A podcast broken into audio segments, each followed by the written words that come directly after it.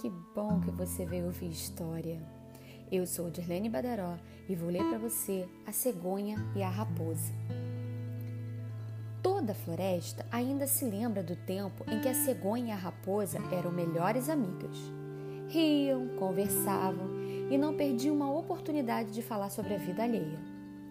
Chegava a ser divertido ver as duas fofocando enquanto colhiam flores para enfeitar suas salas de jantar. Amiga, você soube da última? A coruja mudou o penteado e, pelo que eu ouvi dizer por aí, o novo visual não caiu nada bem, contava a cegonha com ar de seriedade. Verdade? Ai, que horror! Pois esta novidade você ainda não deve saber. O burro, o encalhadão, vai se casar. Assim, as horas passavam sem que as duas percebessem e a amizade entre elas só se fortalecia. Era de dar inveja aos outros animais do reino. Como a cegonha e a raposa eram donas de casa muito caprichosas, colher flores juntas acabou virando um jeito de as duas se encontrarem todos os dias. Mas, naquele dia em especial, a conversa estava tão, tão boa que nem se deram conta de que já estava tarde. Que horas são? perguntou a raposa.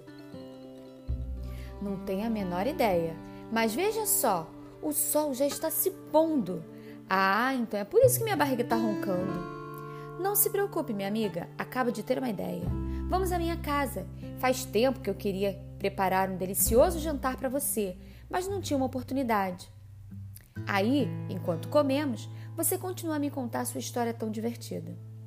Como estava morrendo de fome, a cegonha nem pensou em recusar o convite.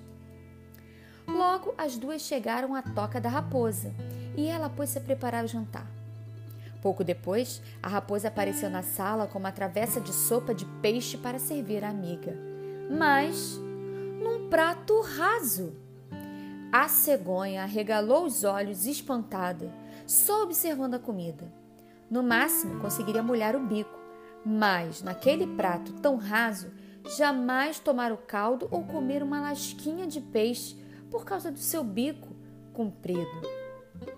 Sinto muito, disse a raposa, fingindo estar preocupada. Parece que você não gostou da minha sopa. Nem pense nisso, respondeu a cegonha, que, mesmo decepcionada e faminta, achou melhor disfarçar. Tudo está muito bonito e cheiroso.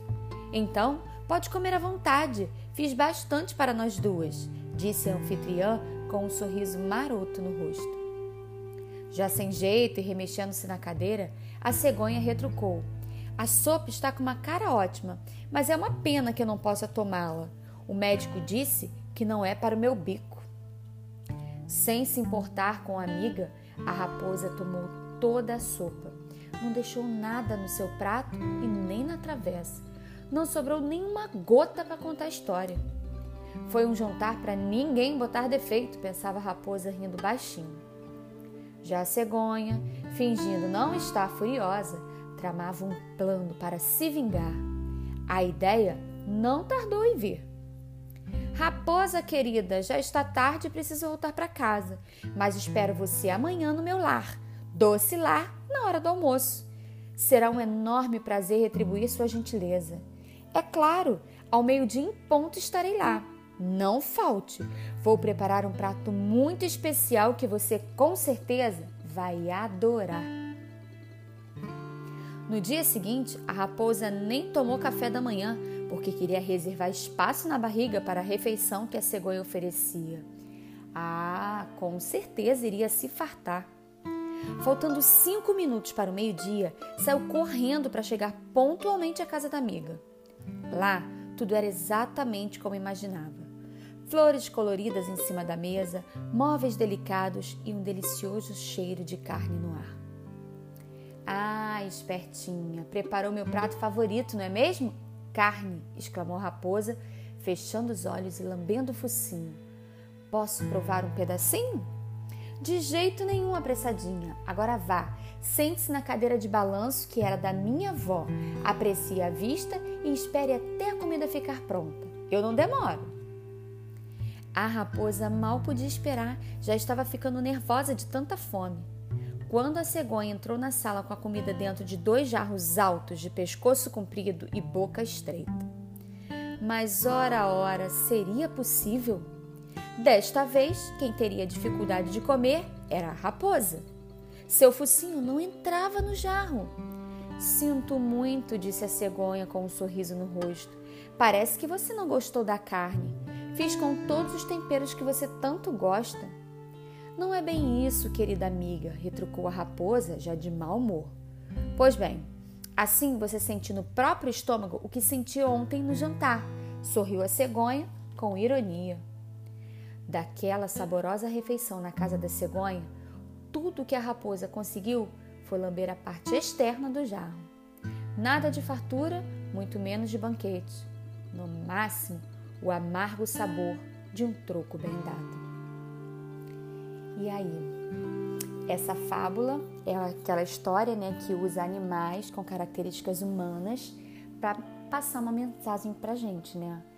Nesse caso aqui seria o troco, dar o troco.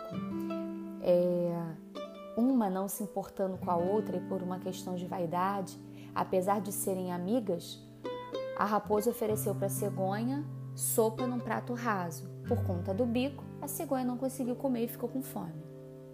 Para dar o troco, para se vingar, a cegonha convidou a raposa para almoçar na casa dela, fez a comida preferida da raposa, que era carne, só que colocou num jarro comprido, que era bom para ela, cegonha, mas para a raposa, coitada, ela não conseguia comer.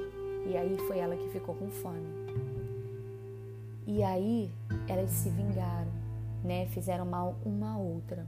Acabou a amizade por falta de empatia.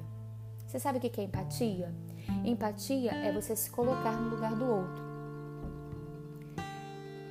Quando a raposa ofereceu a comida para a cegonha, ela devia ter se preocupado com a amiga que não estava conseguindo comer por conta do prato, mas ela fez de propósito, fez de maldade. A gente não pode agir assim. A gente tem que se colocar no lugar do outro, porque quando foi ela que foi na casa da amiga e também não conseguiu comer porque o, a, o jarro que a cegonha serviu era bom para ela, cegonha, mas não era para a raposa. A gente precisa se colocar no lugar do outro. Se a gente fizer isso, a gente vai evitar muita confusão, muita briga, muita coisa que é desnecessária. E a gente precisa se perguntar o que realmente importa. As duas eram amigas, passavam um bom tempo juntos, e depois dessa vingança boba aí, Acabou a amizade? Agora as duas não se falam mais? O que, que realmente importa? Mundo está precisando de mais empatia, de pessoas que se preocupem com o outro e que tentem ajudar ao invés de sabotar. Pense nisso, eu tenho certeza que você faz a sua parte e gentileza gera gentileza. Não esquece, tá? Se cuida. Tchau, tchau.